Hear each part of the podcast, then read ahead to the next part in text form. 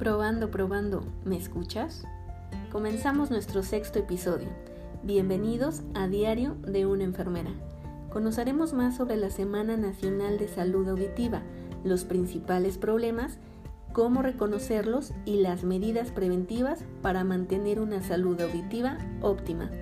También hablaré sobre la importancia del tamiz auditivo neonatal. Iniciamos conociendo los antecedentes.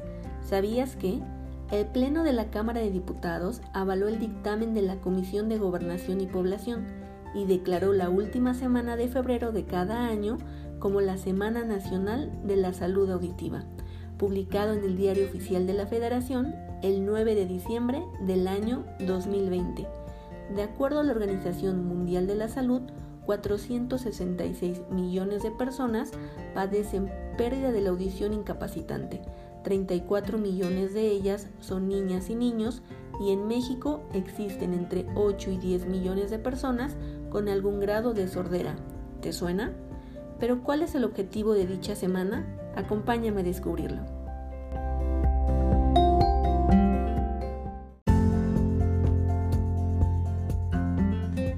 Cuidando de mis oídos. Hoy comentaré que gracias a la declaratoria de la Semana de Salud Auditiva que les platicaba, el gobierno y las asociaciones civiles y ciudadanía en general impulsarán el conocimiento de la salud auditiva y la sensibilización en la sociedad sobre los servicios médicos especializados, el uso de las herramientas tecnológicas para realizar acciones de prevención, diagnóstico y tratamiento de los problemas de audición. Y te preguntarás, ¿cuáles son los principales problemas de la audición? Denominados trastornos auditivos constituyen un importante problema de salud en la población infantil principalmente, debido a los efectos negativos para su desarrollo personal, familiar y social. Detectarlos a tiempo permite intervenir oportunamente para evitar consecuencias negativas. Previniendo la hipoacusia, se podrá impedir que las niñas y niños tengan deficiencia en el lenguaje y en la comunicación con los demás, porque los niños que no escuchan tienen deficiencias de aprendizaje en la escuela, ven afectada su personalidad y forma de vida. Las investigaciones muestran que mientras más temprano se realiza este diagnóstico y se inicia la atención médica e intervenciones psicopedagógicas, mejores resultados pueden esperarse. Los niños con pérdida de la audición tienen grandes dificultades para la comunicación verbal y no verbal, problemas de comportamiento bienestar psicosocial reducido y menor nivel educativo, en comparación con los niños con audición normal. Los padres y madres deben desempeñar un papel activo educando para que adopten prácticas auditivas responsables y seguras, vigilando su exposición al ruido fuerte. También tienen que dar el ejemplo a sus hijas e hijos adoptando hábitos auditivos responsables y seguros.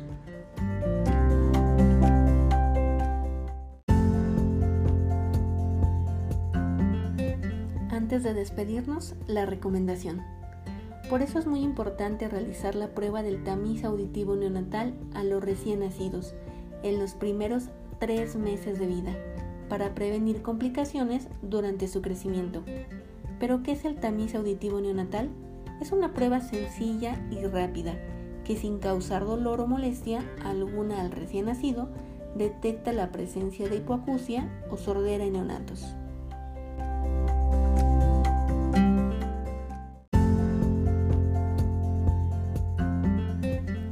Próximo episodio.